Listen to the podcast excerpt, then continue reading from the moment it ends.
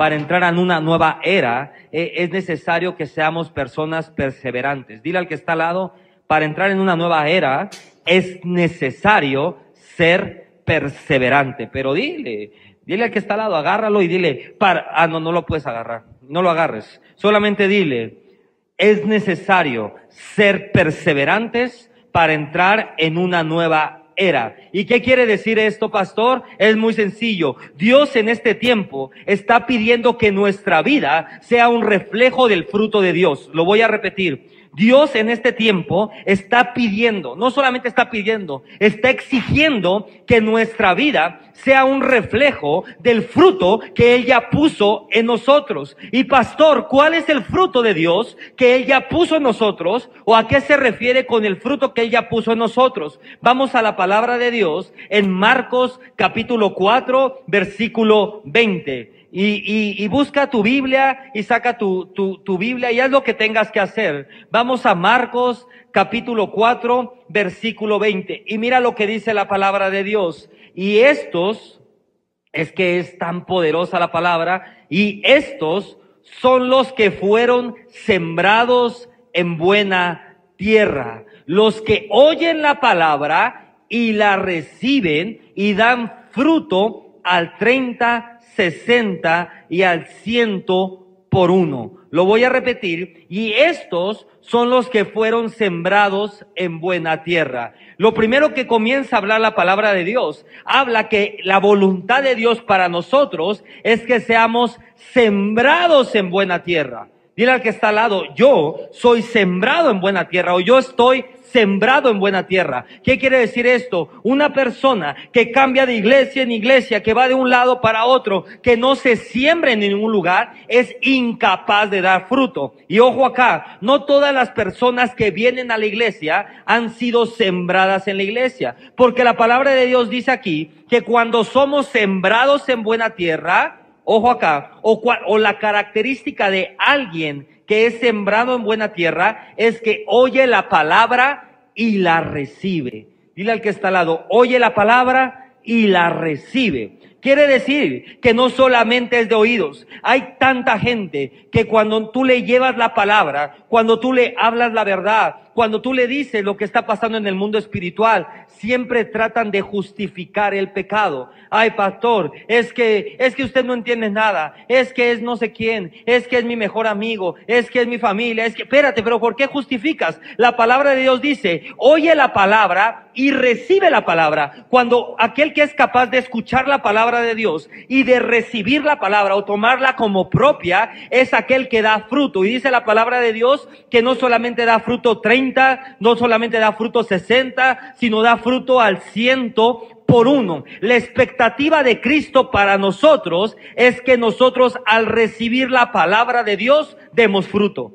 Lo voy a repetir. Lo que Dios espera de nosotros es que cada vez que recibamos la palabra de Dios, demos fruto. ¿Y a qué se refiere, pastor, con dar fruto? Es muy sencillo. Fruto igual a aplicar la palabra de Dios en nuestra vida. Cuando tú recibes la palabra, la tomas como propia y en ese momento das fruto. Dar fruto es tomé como propia esta palabra, tomé como propia esta revelación y voy a comenzar a caminar en esa revelación. Entonces, si la palabra de Dios dice que por las llagas de Jesucristo somos sanos, y cuando tomas como propia la palabra es que dice, Señor, por tu llaga yo soy sano y yo pondré las manos sobre los enfermos y ellos sanarán. Entonces voy a comenzar a dar fruto. ¿Cuál es el fruto de esa palabra? Ir por todos lados, imponiendo manos y provocando sanidades. Toda palabra que no dé fruto en nuestra vida es una palabra que no ha sido revelada. Y, y apúntale esto ahí. Hoy estamos viviendo, o en este tiempo, estamos viviendo un sacudimiento mundial. Y algo que Dios nos venía hablando a la pastora y a mí es que iba a ser sacudimiento tras sacudimiento. Y no solamente estamos viviendo la, la pandemia del COVID, eh, hay, hay muchos memes que decía, COVID, eh, no salgas de tu casa, terremoto, sal de tu casa, eh, terremoto y COVID, ya no sé qué hacer, ¿no? Y, y es bien interesante porque hemos vivido sacudimiento tras sacudimiento. De repente hemos visto eh, una pandemia, pero también hemos visto un terremoto, pero también hemos visto la plaga de langostas, pero también hemos visto... Eh, ¿Qué, ¿Qué, más hemos visto? Terremotos, eh, la arena del Sahara, ¿no? Eh, ¿Mande? De repente vemos volcanes y, y, en este tiempo estamos viendo un sacudimiento mundial y la característica de este sacudimiento mundial, póngale ahí, es que hay tres aspectos que en medio de la crisis resaltan. Siempre en una crisis hay tres aspectos que resaltan o tres espíritus que se manifiestan, como lo quieran decir. Número uno, la depresión y, y póngale ahí la depresión, coma, los problemas mentales, los problemas emocionales y los problemas físicos. Y, y hemos visto en este tiempo que esa característica ha sido, eh, ha sido común. Eh, depresión en la gente, problemas mentales, problemas emocionales, eh, problemas físicos, y, lo hemos visto tantos cursos de, de mindfulness y, y, se, y que abra tu mente y tranquilo, esta, esta pandemia pasará y, y todas esas cosas. ¿Por qué? Porque es una condición que en medio de la crisis se manifiesta. La, la segunda que siempre se manifiesta en medio de una crisis es la recesión o los problemas financieros. Siempre en una crisis, en, en, una crisis nacional o en una crisis mundial, está marcada por recesión y por problemas financieros. Y número tres, estamos viviendo, o, o, cuáles son los aspectos que resaltan la gente que se da por vencida. Hay personas que ya se dieron por vencidas. Hay personas que ya se cansaron. Hay personas que en medio de la crisis están diciendo, ya, ya para qué hago esto, ya para qué lo hago esto, para qué hago lo otro ya para qué, eh, para qué estudio, ya para qué abro mi negocio, ya para qué, ya para qué, ya para qué. Entonces voy a repetir los tres aspectos que se manifiestan. Número uno, problemas mentales, emocionales, físicos. Número dos, la recesión o los problemas financieros. Y número tres, gente que se da por vencida, gente que se tira a ya no puedo más. Y es por eso que en este tiempo hemos visto cómo los suicidios han aumentado de una manera como nunca antes, porque estamos viendo gente que se ha dado por vencida. Y todo esto, pastor, ¿por qué? Todas estas tres circunstancias o estos tres aspectos han desatado en las casas y en, y en las familias violencia doméstica, han desatado eh, eh, divorcios, han desatado adicciones. ¿Por qué pasa esto? Apunta esto ahí. Esta crisis ha venido a revelar la verdadera condición espiritual del corazón y la madurez de las personas. Lo voy a repetir. Esta crisis ha venido a revelar la verdadera condición espiritual del corazón y la madurez de las personas. ¿Por qué dice esto, pastor? Porque una persona madura siempre va a responder bien ante la crisis. Lo voy a repetir. Una persona madura siempre va a responder bien ante la crisis, porque sabe que en medio de esa crisis Dios no los va a dejar, porque sabe en medio de esa crisis que Dios tiene el control, porque sabes que en medio de esa crisis que la provisión no va a faltar. Y yo no sé tú, pero yo puedo decir y yo tengo la certeza que en ninguna casa de los hijos de este, de este lugar yo tengo la certeza, dije, que en ningún hogar ha faltado el pan. Yo tengo la certeza que en ningún hogar la provisión se ha detenido. Es más, tengo, la, tengo tanta certeza que no solamente se ha detenido, sino se ha multiplicado estos días la provisión. ¿Por qué, pastor? Porque una persona madura responde bien ante una crisis. Entonces esta crisis ha tenido como objetivo mostrar o revelar la verdadera condición espiritual del corazón y la madurez de las personas. Y vemos gente que llevaba 35 años siendo cristiano y ahorita está temblando de miedo.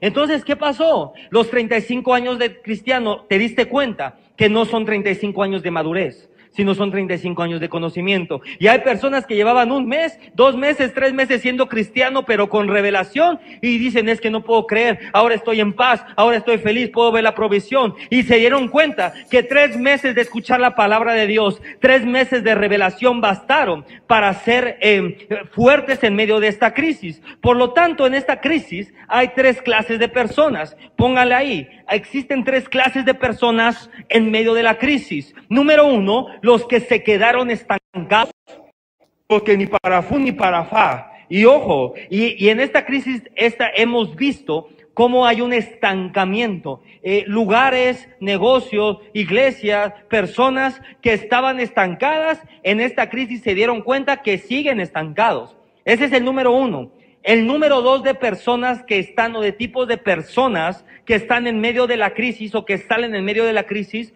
son los que tiran la toalla. Aquellos que dicen, yo ya no quiero saber más, yo ya no quiero saber más de los negocios, yo ya no quiero saber nada más del trabajo, de mi familia, yo ya no quiero saber más de la iglesia. Ese es el segundo tipo de personas. Número uno, dije, aquellos que están estancados y en medio de la crisis se dieron cuenta que realmente están estancados. Número dos, aquellos que tiraron la toalla, que dicen, yo ya no quiero saber más de nada, pero número tres, en medio de la crisis también hay un, un, tipo de personas que son el remanente. Dile al que está al lado, el remanente. Yo no sé tú, pero yo soy el remanente. ¿Cuál es la característica del remanente? Ponle ahí. La característica del remanente es esta. Seguir adelante a cualquier costo. Lo voy a repetir. El remanente es el que sigue adelante a cualquier costo. Iglesias que están cerradas, iglesias que están desde su casa dando un servicio, pero yo te voy a decir algo, nosotros nunca hemos parado los servicios. Esta iglesia no se ha cerrado a cualquier costo. No importa si es peligroso, si no es peligroso. La de oh, te voy a decir algo. Tu pastor siempre predica desde un altar.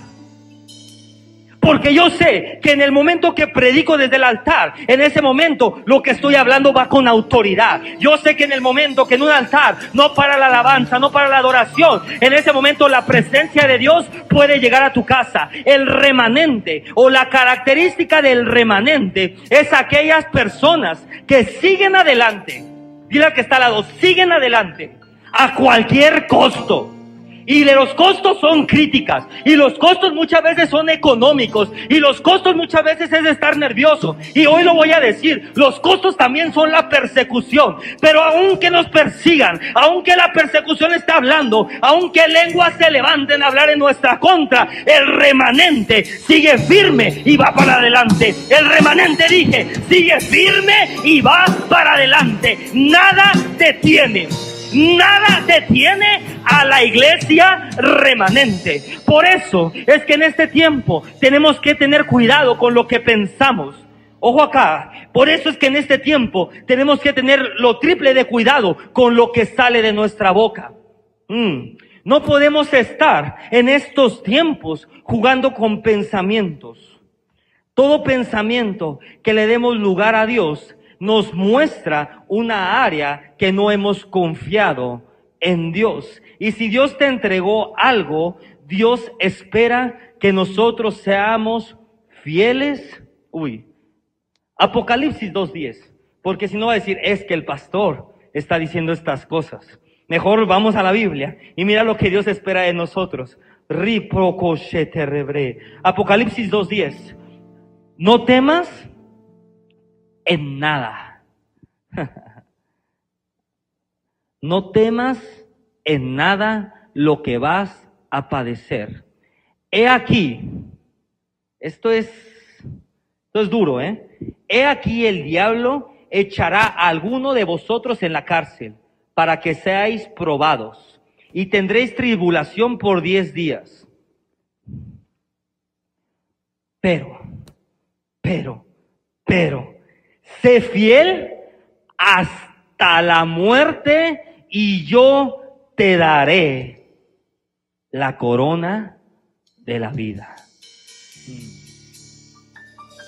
Dios está hablando este día y Dios te está diciendo, no temas por lo que vas a padecer. No temas si el diablo te oh No temas si el diablo te ata. No temas oh romo acá se te rebre. No temas por esa tribulación, porque aquí dice que son 10 días. ¿Qué se refiere con eso? Toda tribulación tiene un periodo de tiempo. Toda tribulación es pasajera. No existe una tribulación que sea para siempre. Para los que están firmes, Dios dice, no temas, no desmayes, porque muchas veces vas a ser probados. Sé fiel hasta la muerte y yo te daré la corona de vida. Otra versión dice, yo te daré la corona de vida eterna. Te voy a decir algo. La vida de Dios, la corona de vida tiene la característica de ser eterna. La circunstancia tiene la característica de ser temporal. En otras palabras, oh Roma, te rebre, ki romoco se te rebre. No comprometas,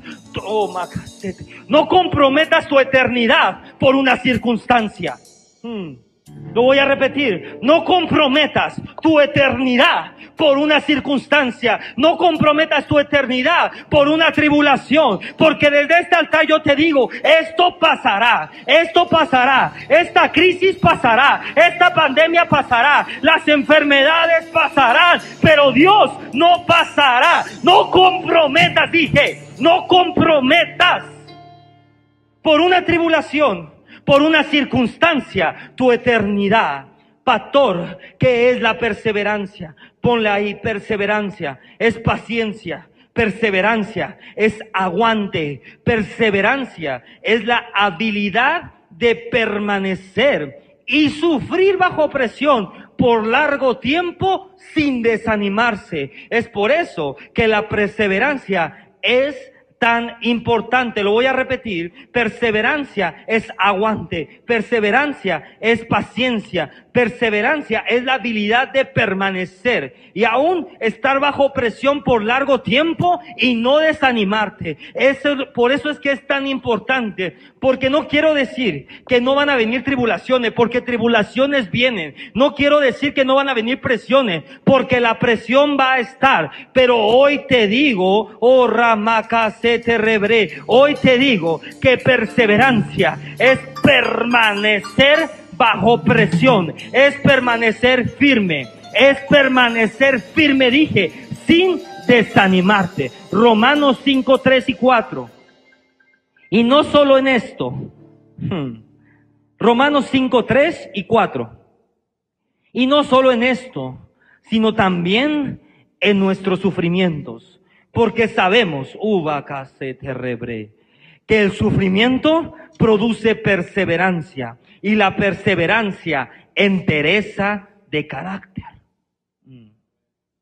Lo voy a repetir. Y no solo en esto, sino también en el sufrimiento. Porque sabemos que el sufrimiento, otra versión dice, porque sabemos que la crisis, otra versión dice, sabemos que las dificultades producen perseverancia y la perseverancia entereza de carácter. La ponle ahí los que toman nota. La perseverancia produce entereza de carácter. Por lo tanto, la perseverancia es la habilidad de confrontar la dificultad y no darse por vencido. Lo voy a repetir. La perseverancia es la habilidad de confrontar la dificultad y no darse por vencido. Es la perseverancia, no solamente es la habilidad de confrontar la, la, la dificultad o confrontar la crisis, sino también la perseverancia es la, tiene como característica no darse por vencido y seguir moviéndose hacia adelante. Lo voy a repetir. La perseverancia es la habilidad de confrontar la dificultad, es la habilidad de no darse por vencido y de seguir moviéndose hacia adelante, ojo acá, a cualquier costo y hasta el final. Lo voy a repetir, a cualquier costo y hasta el final. En otras palabras, oh rapaca se te rebre.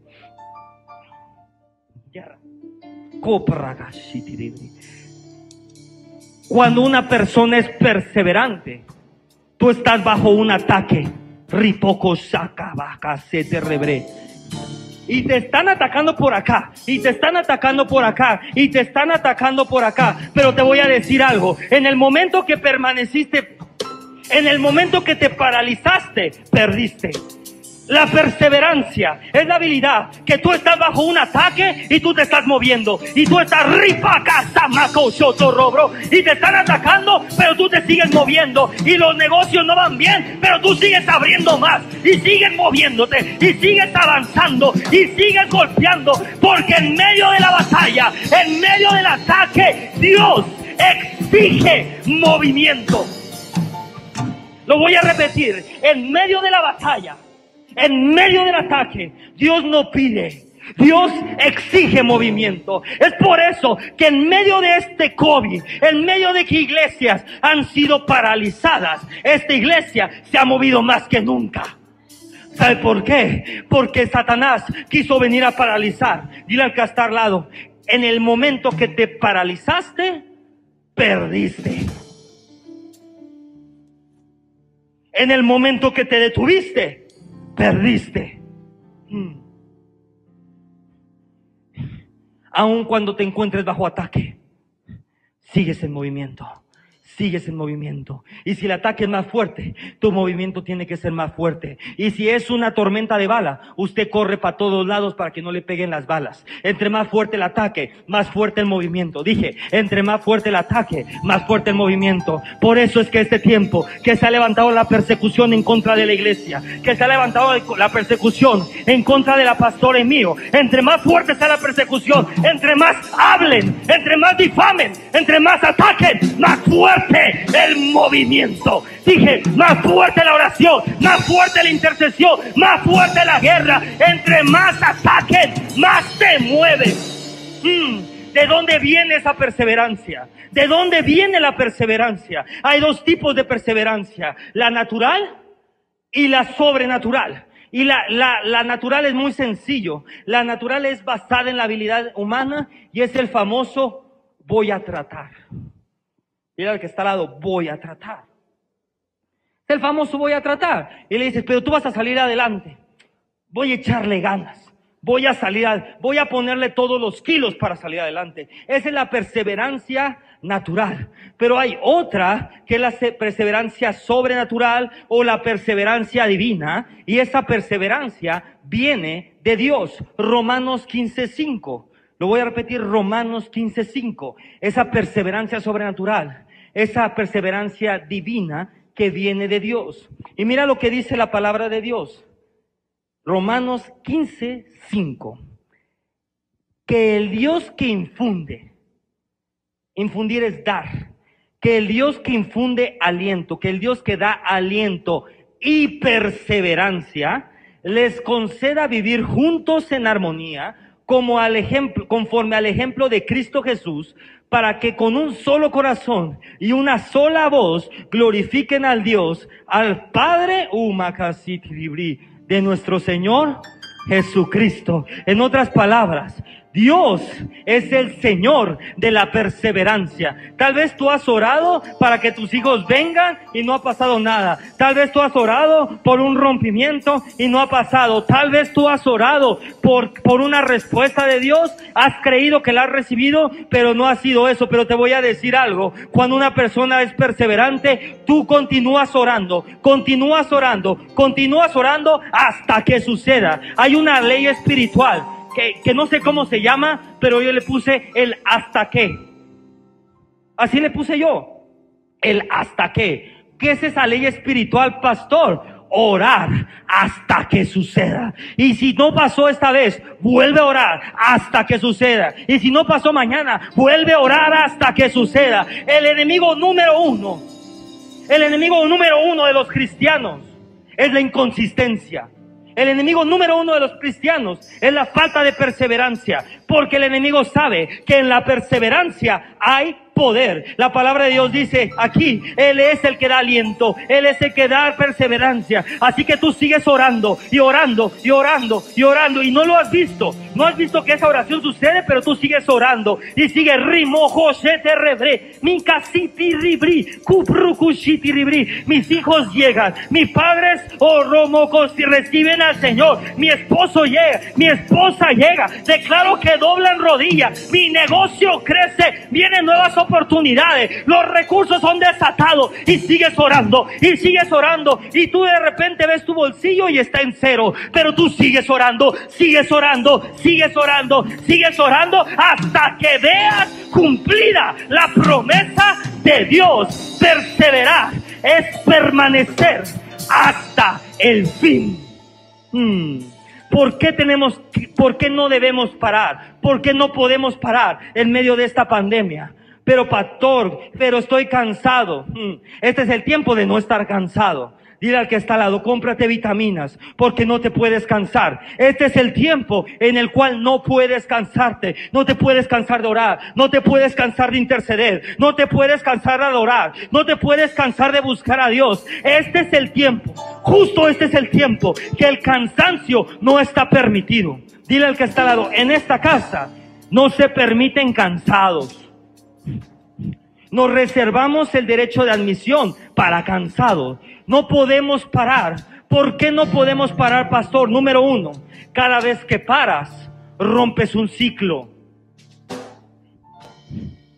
Lo voy a repetir. Cada vez que paras, rompes un ciclo. Y de repente tú estás caminando en un ciclo de bendición, en un ciclo sobrenatural. Tu fe está activada en este punto y tú estás viviendo este nivel de fe y te, y te pueden pasar de todo y te hablan y te cuentan de todo, pero como tu fe está en este punto, tú dices, ah, sí, porque tu fe sigue ahí, porque tu fe sigue ahí. Pero una vez que paras, es difícil volver a, volver a comenzar.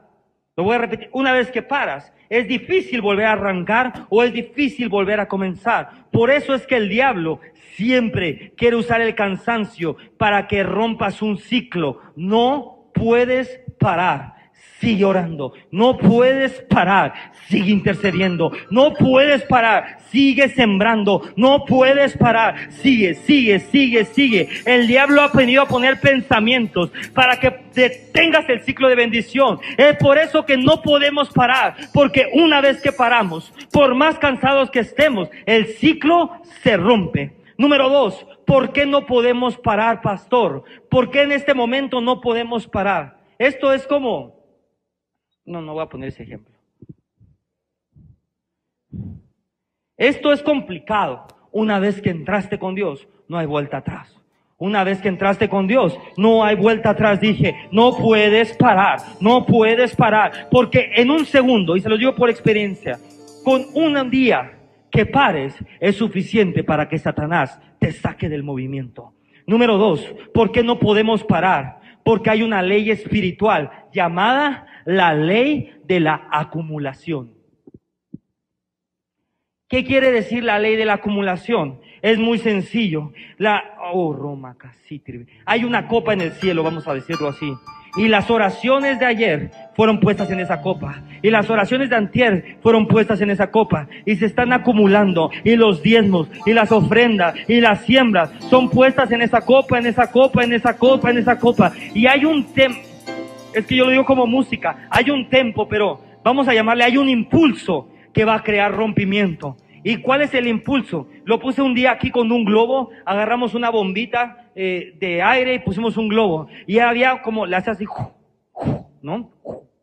Y el globo iba inflando. Había un impulso que provocaba que ese globo se llenara. El impulso sobrenatural es la persistencia. El impulso sobrenatural es la perseverancia. Cuando tú sigues persistente orando, persistente sembrando, persistente creyendo, hay un impulso que tarde o temprano va a romper la copa y oraciones. Y lo puedo sentir en mi espíritu. Este tiempo es el tiempo que vamos a ver como oraciones que han sido depositadas por años en esa copa. Aún puedo ver por generaciones en esa esa copa, rimo con rebre, uma puedo ver gente, gente que ha tirado la toalla, aún pastores con 20, 30, 40 años de ministerio y dejaron una copa. Esa copa está pasando al remanente y esas oraciones, yo puedo seguir que la persistencia de los hijos van a provocar que esa copa se rompa y que las oraciones de años, las oraciones aún de generaciones, yo comienzo a profetizar y declaro que no pasa, y que no pasa el siguiente año sin ver esa copa derramada sobre nuestra vida. En el nombre de Jesús, no pares de creer, no pares de sembrar, no pares de orar. Sigue moviéndote, sigue moviéndote, sigue moviéndote. Hmm.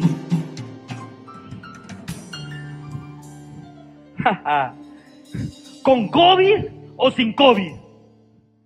Como dice la canción, ¿con dinero o sin dinero? ¿Sabe algo? Los hijos siguen perseverando. Mm. Lo voy a repetir, con COVID o sin COVID, con dinero o sin dinero, como sea que sea, la característica del remanente es que sigue perseverando, sigue caminando. Y la gente dice, yo no entiendo cómo en medio de la crisis estos pastores andan comprando cada día equipo más nuevo. Yo no entiendo cómo en medio de la crisis andan pensando en buscar un lugar más grande. Yo no entiendo cómo en medio de la crisis ya se quieren cambiar a otro lado porque aquí no cabe. Pero si la gente no va porque están en su casa, ¿sabe algo? Con COVID, sin COVID, con dinero, sin dinero, el remanente, el remanente sigue en movimiento, sigue en movimiento y el remanente no para. Hmm. Ahí. ¿Por qué la gente se da por vencida? ¿Por qué estamos viendo que será por vencido a las personas? Número uno, una persona que se da por vencida es porque no conoce que las circunstancias o los problemas tienen fecha de caducidad. En otras palabras, cuando tú no conoces la duración del problema, te das por vencido fácilmente. ¿Por qué pasa esto, pastor? Porque la gente llega un momento que cree que el problema es eterno, que, que, se desespera porque no sabe cuánto va a durar la crisis. Pero hoy vengo a decirte a ti, toda crisis, todo problema, toda circunstancia difícil tiene fecha de caducidad. Y es más, te lo voy a poner más, más sencillo. Tú tienes la habilidad de ponerle la fecha de caducidad. Mm. Y pastor, ¿cómo le pongo a la crisis la fecha de caducidad? ¿Cómo le pongo la fecha de caducidad al problema? Es muy sencillo. Cuando en medio de la crisis tú te levantas a adorar. Cuando en medio de la crisis tú te levantas a sembrar. Cuando en medio de la crisis tú comienzas a agradecer porque tú sabes en tu corazón que Dios ya lo hizo. El agradecimiento le pone demanda a Dios. Lo voy a repetir, el agradecimiento le pone demanda a Dios. Y el problema está horrible y no le ves salida por ningún lado. Pero tú en tu oración ya está, Señor, gracias porque tú ya lo hiciste. Señor, gracias. Yo te adoro porque tú ya me sacaste de esto. Señor, gracias porque tú ya pagaste todas mis deudas. Señor, gracias, Señor. Y yo te adoro porque yo ya sé que soy próspero. Señor, gracias porque mi familia ya está. Igual tu familia está, pero en Toluca. Pero tú dices, Señor, gracias, porque mi familia está aquí conmigo. Señor, gracias. El agradecimiento, el agradecimiento le pone fecha de caducidad a los problemas. El agradecimiento le pone fecha de caducidad a la crisis. Yo te vine a decir este día, ¿por qué la gente será por vencido? Porque no conoce y no tiene revelado que toda circunstancia, que todo problema tiene fecha de caducidad. Dile al que está al lado, tu problema. Otra vez. Tu problema. Dile al, que, al de al lado, porque seguro tiene un problema. Dile, tu problema. Tu problema se va a acabar. Hmm. Tu problema. Dile otra vez, tu problema no va a durar. Tu problema tiene fecha de caducidad. Mm, amén. Número dos, porque una persona, eh, ¿por, qué, las personas se dan por vencidas? Número dos, por las decepciones o las desilusiones de la vida. Dile que está al lado por las desilusiones o las decepciones. Ay, Dios mío. Yo no sé cuántas personas, es que hay tantas personas que últimamente conozco que están tan decepcionadas de la vida. Es que no sabe, pastor, la vida que he tenido yo. Desilusión tras desilusión. Decepción tras decepción. Las decepciones y las desilusiones de la vida es una de las características por las cuales una persona se da por vencida. ¿De dónde vienen las decepciones? ¿De dónde viene la decepción? Ponla ahí. De las expectativas no cumplidas.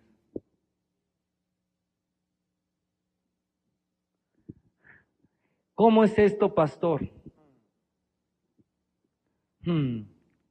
Dile ahí, cuando pones tus expectativas en el lugar incorrecto, te van a decepcionar. Ay, pastor, es que no sabe. Yo pensé que era la mujer de mi vida. Hmm. Pastor, yo pensé que esta amistad iba a durar por los siglos de los siglos, pero me traicionaron. Pastor, yo pensé que este negocio iba a crecer y crecer y crecer y aún mi décima generación iba a ver. ¿Sabe algo? El problema es que pusiste las expectativas en el lugar equivocado. Es muy diferente decir, pastor, yo creo que Dios va a levantar este negocio y va a crecer y crecer y crecer y va a durar por años. Pero le pusiste la expectativa al negocio y no a Dios. Le pusiste la, expectativa a la persona y no a Dios. Por eso que te decepcionas, porque tus expectativas están puestas en el lugar incorrecto. Mm. Números 23, 19.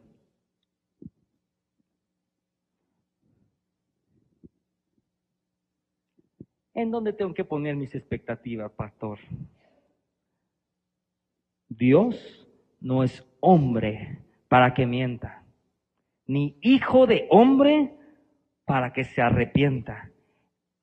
Él dijo y no lo hará, habló y no ejecutará. He aquí, he recibido orden de bendecir.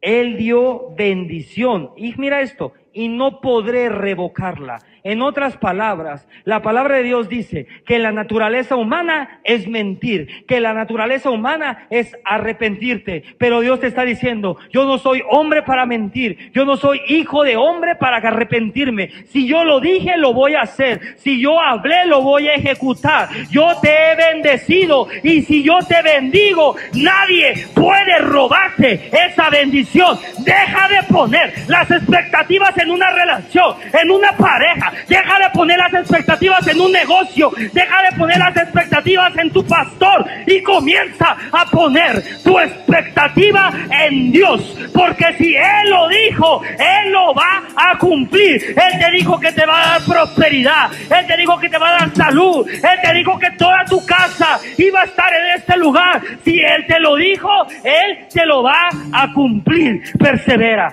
persevera, persevera. porque la gente se da por vencida? Pastor número tres, porque se ofende. Porque se ofende. Uy, papá. Entramos en un terreno que no quiero entrar, pero como no quiero entrar, nomás le voy a decir esto. Como su padre espiritual, le prohíbo ser sensible a las ofensas. Lo voy a repetir. Como su padre espiritual, yo no le prohíbo nada. Lo único que le voy a prohibir es ser sensible a las ofensas. Las ofensas van a venir. Pero a día que está al lado, yo soy como sartén con mantequilla. ¿Te ha visto cuando le echa un buen mantequilla al sartén? Le echa cualquier cosa y se anda resbalando por todo el sartén. Las ofensas, no, no le estoy preguntando ni le estoy sugiriendo. Yo nunca hago esto del altar, pero yo lo voy a hacer este día. Yo le prohíbo que se ofenda. Y número dos, yo le ordeno, como su padre espiritual, que toda ofensa se le tiene que resbalar. Porque la palabra de Dios dice que vamos a ser ofendidos que todos, que yo puedo ofender a alguien sin darme, es más, su pastor puede ser usado por Satanás para ofender a alguien. Para que diga, ay, no, es que nomás yo. No.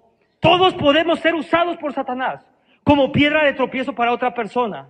Pero este es el tiempo que yo vengo a decirte, Satanás usa las ofensas para destruir iglesia. Satanás usa las ofensas para destruir relaciones. Satanás usa las ofensas para destruir amistades. Satanás usa las ofensas para destruir negocios. No puede ser, sé sensible a la presencia de Dios. Sé sensible a las películas de amor. Sé sensible a, ¿qué más? A las comedias románticas. Ande de chillón cuando vea Dumbo, está bien. Pero usted es insensible a las ofensas. No puede ser sensible a las ofensas. No le des importancia a las ofensas. Las ofensas van a venir, pero tú tienes que ser resbaladizo con eso, se te tienen que resbalar. Perseveremos mejor en la palabra, perseveremos mejor en la oración, perseveremos mejor en el ayuno, perseveremos mejor en Cristo. Arrepiéntete, perdona, ora por los que te ofenden y vamos para adelante. Lo voy a repetir, arrepiéntate, ora, bendice a los que te ofenden y vamos para... Es más, ¿saben cuál es mi oración? Ya ni los bendigo, ya nomás digo, Señor, ten misericordia. Y agarro media vuelta y para adelante. Pero pastor, eso no es bíblico. Hmm. Recuerde esto que le estoy diciendo. Me arrepiento, Joel, por, por haberme ofendido. Le digo, Señor, ten misericordia del que me ofendió. Media vuelta. Para adelante. Pero pastor, si mi familia me ofendió. Pido perdón por ofenderme. Pido misericordia a Dios por ellos. Media vuelta y adelante. Pastor.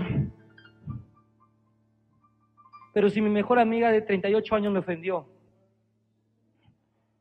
me arrepiento por haberme ofendido. Pido misericordia por ella. Media vuelta y para adelante. Acuérdese de esto. Yo ahorita le voy a decir en donde dice esto. Mm. Lucas 9, 62.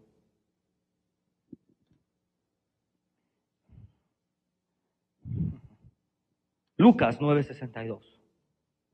Pero es mi familia, pero es mi amigo, pero es mi amiga, pero es mi socio.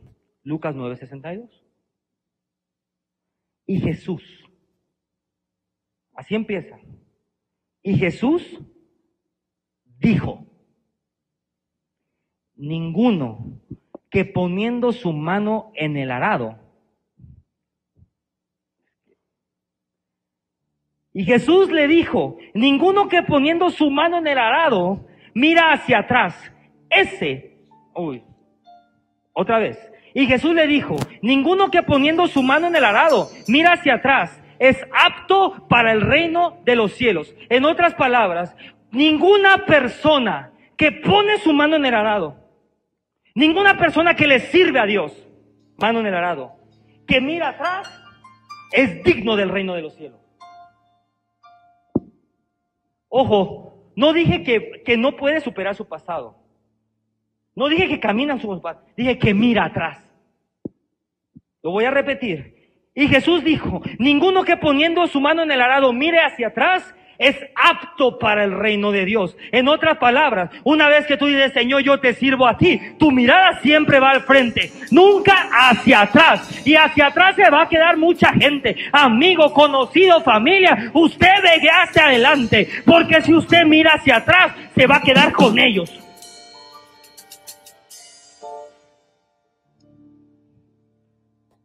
Lo voy a repetir. Si usted mira hacia atrás, se va a quedar con ellos. Y yo no quiero su vida. Yo quiero las promesas de Dios para mi vida. Hmm.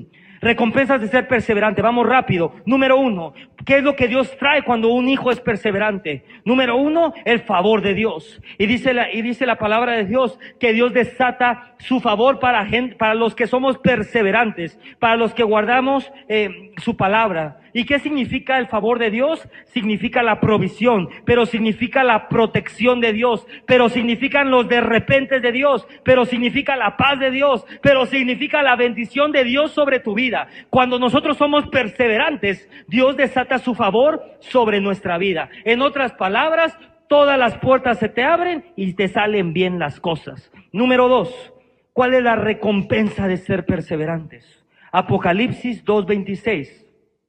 Esto es padrísimo. ¿Cuál es la recompensa de ser perseverantes?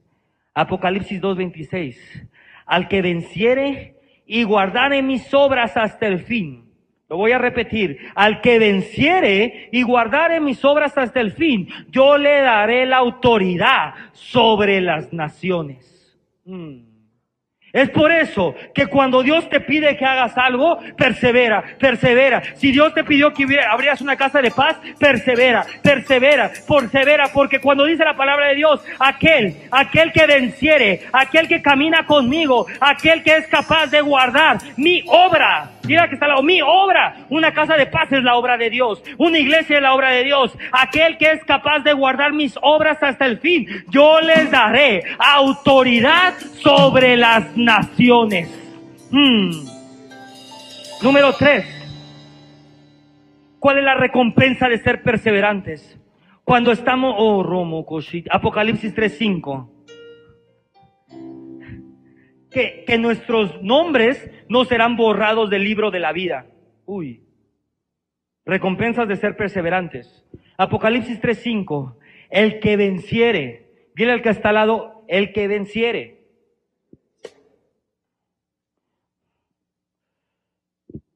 Pastor, pero Jesús ya hizo todo. ¿Y por qué la Biblia dice esto?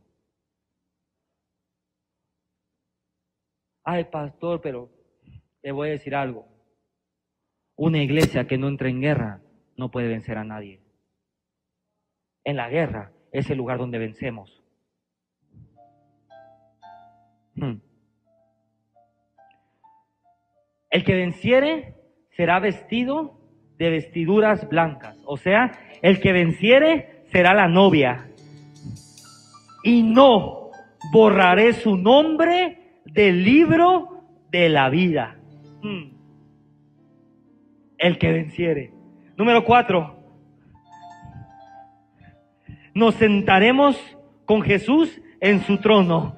Apocalipsis 3:21. Y al que venciere también, le daré que se siente conmigo en mi trono. Uy, mira la promesa. Y aquel que venciere, le daré que se siente conmigo en mi trono, así como yo he vencido y me he sentado con mi Padre en su trono. Yo no sé tú, pero ve qué privilegio llegar a sentarnos a un lado de Jesús, al lado del Padre. Oh, poco se te. En el momento que dejamos de perseverar, en ese momento, oh, Macas, en ese momento, perdemos ese privilegio. Es por eso que tienes que tener cuidado con falsas doctrinas. Y hoy te, hoy te lo voy a decir como tu pastor. Permanezca fiel a la doctrina de Cristo. Permanezca fiel a la doctrina de la fe. Yo ya se lo dije. Si usted cae en falsa doctrina, es porque usted quiso. Porque yo le digo en este lugar, permanezca fiel a la fe de Cristo. Permanezca fiel a la doctrina de Cristo. Porque si Cristo no hubiera vencido en esa cruz uno, y no hubiera morido por usted y por mí, usted y yo estaríamos muertos. Lo voy a repetir. Si Cristo no hubiera muerto por nosotros, dije morido. Perdón. Si Cristo no hubiera muerto por nosotros, usted y yo estuviésemos muertos o moridos, como le guste. Hmm.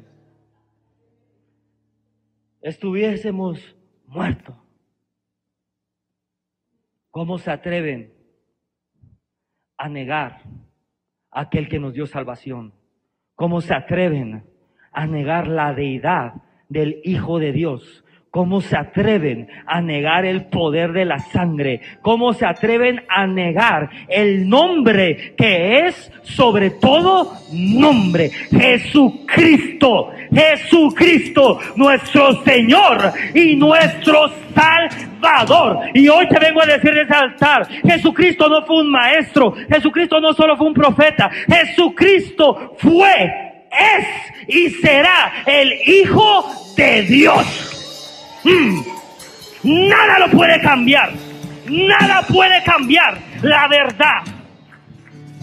Hmm. Pastor, ¿qué podemos hacer para ser perseverantes?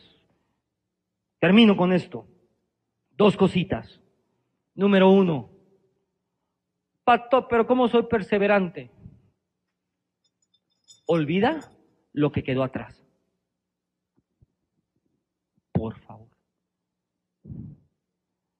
Toda persona que no olvide el pasado está condenada a estar atada y a repetir su pasado. Lo voy a repetir. Toda persona que no olvida, no dije que solamente perdone, porque hay gente, perdono pero no olvido. Toda persona que no olvide su pasado está condenada a estar atada a ese pasado, a estar estancada a ese pasado y a no poder caminar en bendición. Lo voy a repetir, Lucas 9.62. Y Jesús les dijo, ninguno que poniendo su mano en el arado mira hacia atrás es apto para el reino de Dios. Te lo pongo más sencillo, iglesia. Cualquier persona que mire hacia atrás no es apto para el reino de Dios. Lo voy a repetir 18 veces. Cualquier persona que mire hacia atrás no es apto para el reino. Pastor, pero es que en mi otra iglesia, el pastor al final nos abrazaba a todos y usted no me ha abrazado. Cualquiera que mire hacia atrás no es apto para el reino de Dios. Le digo algo bien, bien padre, que la pastora y yo tenemos la capacidad, que lo que pasó hace un mes ya no nos acordamos.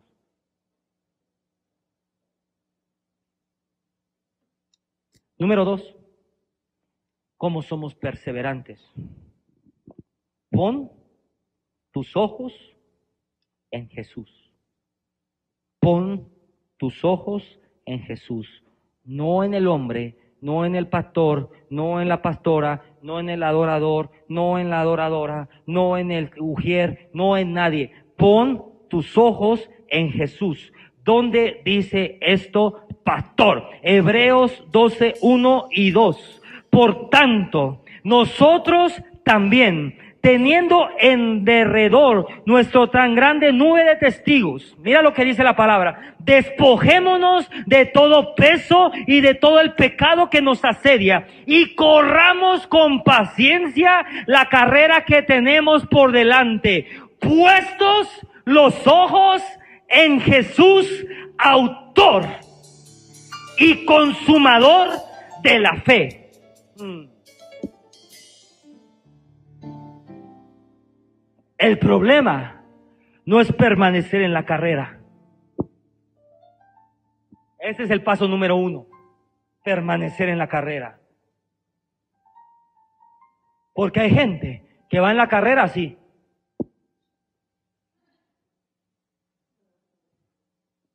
Hay gente, hay gente que va en la carrera así. Lo importante no solamente es permanecer en la carrera, porque la palabra de Dios dice, con paciencia, corramos con paciencia la carrera que tenemos por delante, puestos, puestos los ojos en Jesús, autor. ¿Qué es un autor? Alguien que creó. Y dice la palabra también, y consumador, alguien que aplicó la fe, en otras palabras, dice, si tú corres la carrera con paciencia, puesto los ojos en Jesús, tú tienes la capacidad de que no hay nada ni nadie que mueva tu fe, porque el autor de la fe es quien te ha dado la fe, pero no solamente Él te la ha dado, sino también Él es el consumador. Él activa tu fe para que nada ni nadie pueda mover tu fe. Mantén los ojos en Jesús, el autor, el consumador de nuestra fe, y no te des por vencido. Yo vine este día a decirte, no pares, no te des por vencido. Sigue creyendo, sigue orando, sigue dando, sigue sirviendo, sigue el movimiento. No te des por vencido. Pero si estoy en mi casa, pastor, levanta tabernáculos en tu casa, levanta altares en tu casa. Pero pastor, estoy en la cuarentena y no salgo. Crea un cuartel de guerra en tu casa. No pares, dije, no pares, dije, no pares de orar, no pares de creer. Sigue orando, sigue creyendo, sigue sirviendo, sigue dando. No pares, no pares, no pares.